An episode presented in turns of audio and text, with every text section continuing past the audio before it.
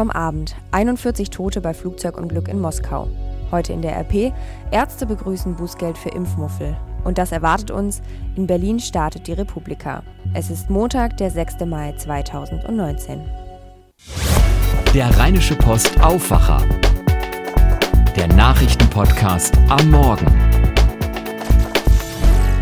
Mein Name ist Laura Harlos. Einen schönen guten Morgen. Auf dem Moskauer Flughafen Sheremetyevo ist am Sonntagabend ein russischer Jet der Fluggesellschaft Aeroflot in Flammen aufgegangen. Dabei sind 41 Menschen ums Leben gekommen. Zunächst war von 13 Todesopfern die Rede, die Zahl musste aber später vom Ermittlungskomitee nach oben hin korrigiert werden. Claudia Thaler berichtet für die dpa aus Moskau. Claudia, was genau ist denn am Moskauer Flughafen eigentlich passiert?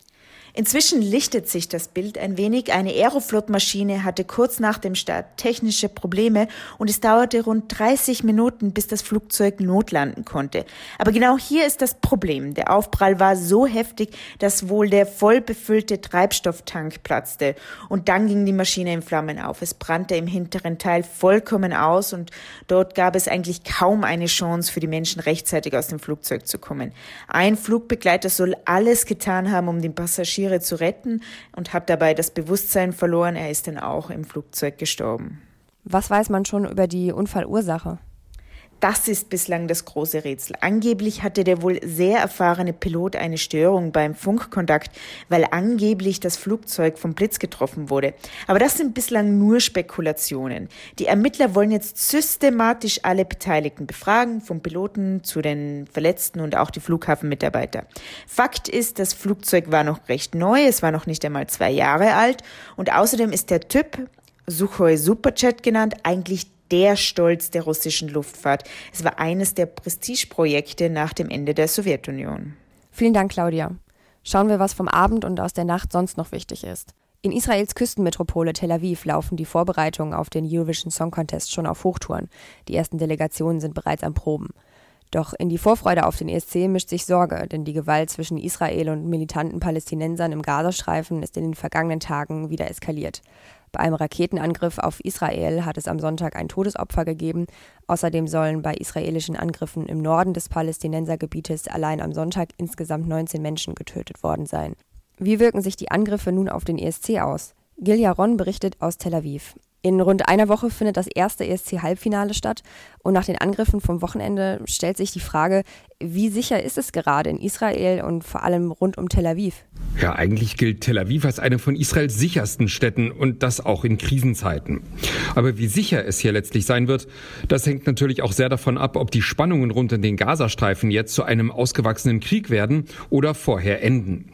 Denn wenn es zum Schlimmsten kommen sollte, dann werden diese Mittelmeermetropole Tel Aviv und Israels internationaler Flughafen zu Zielen vieler Raketenangriffe der Palästinenser werden. Und dann wird es hier bestimmt, na sagen wir mal, ungemütlich.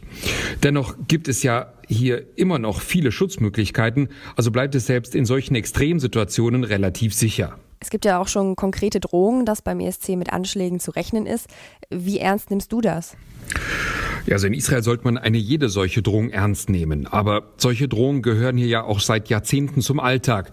Und Israels Sicherheitskräfte sind wohl wie kaum jemand anders in der Welt darin geübt, Attentate zu verhindern. Also halte ich das Land und vor allem Tel Aviv für genauso sicher wie eigentlich die meisten Großstädte in der westlichen Welt. So eine Sicherheit ist zwar groß, aber sie kann natürlich nie absolut sein, wie man auf unseren Weihnachtsmärkten in Deutschland nur allzu gut weiß. Danke dir, Gil, für deine Einschätzung. Am Wochenende hat in NRW erneut eine Hochzeitsgesellschaft für Aufregung gesorgt, dieses Mal in Köln. Und man muss sagen, auffälliger geht es nicht mehr, denn der türkische Hochzeitskorso ist direkt vor der Polizeiwache im Kölner Stadtteil Ehrenfeld vorbeigefahren. Laut Zeugenberichten fuhren die Autofahrer hupend sowie mit quietschenden Reifen an der Wache vorbei.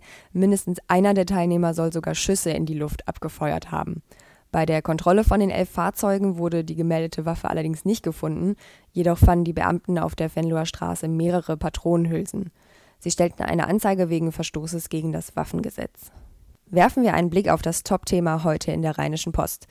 Bundesgesundheitsminister Jens Spahn von der CDU will die Masern in Deutschland ausrotten. Um dieses Ziel zu erreichen, wird Spahn eine verpflichtende Masernimpfung für Kita- und Schulkinder auf den Weg bringen. Das kündigte er am Wochenende in der Bild am Sonntag an. Einem entsprechenden Gesetzentwurf zufolge soll die Impfpflicht ab 1. März 2020 gelten. Halten sich Eltern von Schulkindern nicht daran, werden bis zu 2500 Euro Strafe fällig. Jüngere Kinder sollen sogar in dem Fall keinen Kita-Platz erhalten. Die Bundesärztekammer begrüßte die Reformpläne, ebenso der Berufsverband der Kinder- und Jugendärzte, dessen Bundessprecher Hermann Josef Kahl sagte unserer Redaktion, Zitat, wir brauchen eine generelle Impfpflicht, um nicht nur bei Masern die kritischen 95 Prozent zu erreichen und diese Krankheit endlich ausrotten zu können. RP-Politikredakteur Jan Drebes schreibt in seinem Kommentar heute, wer sein Kind nicht gegen Masern impfen lässt, schadet der Gesellschaft. Solche Menschen verhalten sich unsozial. Gesundheitsminister Jens Spahn ist daher auf dem richtigen Weg. Wir brauchen eine Impfpflicht. Zugegeben, sie stellt einen nicht unerheblichen Eingriff in Grundrechte wie die körperliche Unversehrtheit dar. Doch in der Abwägung mit den Gefahren für die Gesellschaft insgesamt und für besonders schutzbedürftige Personen wie Säuglinge im Speziellen ist dieser Eingriff das kleinere Übel. Mehr zu dem Thema und wie die Kritiker eines Impfbußgeldes in der ganzen Debatte argumentieren, lest ihr heute in der Rheinischen Post und auch auf RP Online. Und das erwartet uns. In Berlin wird es in den kommenden Tagen ziemlich voll, denn es startet die Republika, die größte Digitalkonferenz Europas. Über 10.000 Besucher werden dort erwartet. Mit dabei sind Blogger, Wissenschaftler, Unternehmer, Künstler und Aktivisten aus über 80 Ländern. Es geht natürlich um aktuelle Fragestellungen der digitalen Gesellschaft.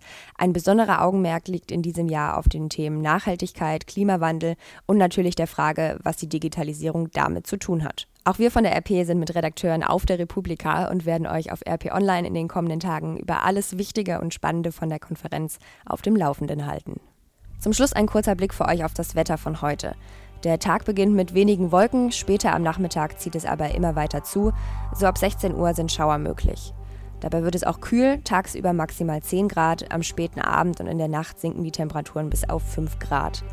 Morgen ähnlich bedeckt, dafür soll es aber trocken bleiben und dazu auch ein bisschen wärmer, zwischen 10 und maximal 13 Grad. Ich wünsche euch einen guten Start in die zweite Maiwoche. Habt einen schönen Tag. Mehr bei uns im Netz www.rp-online.de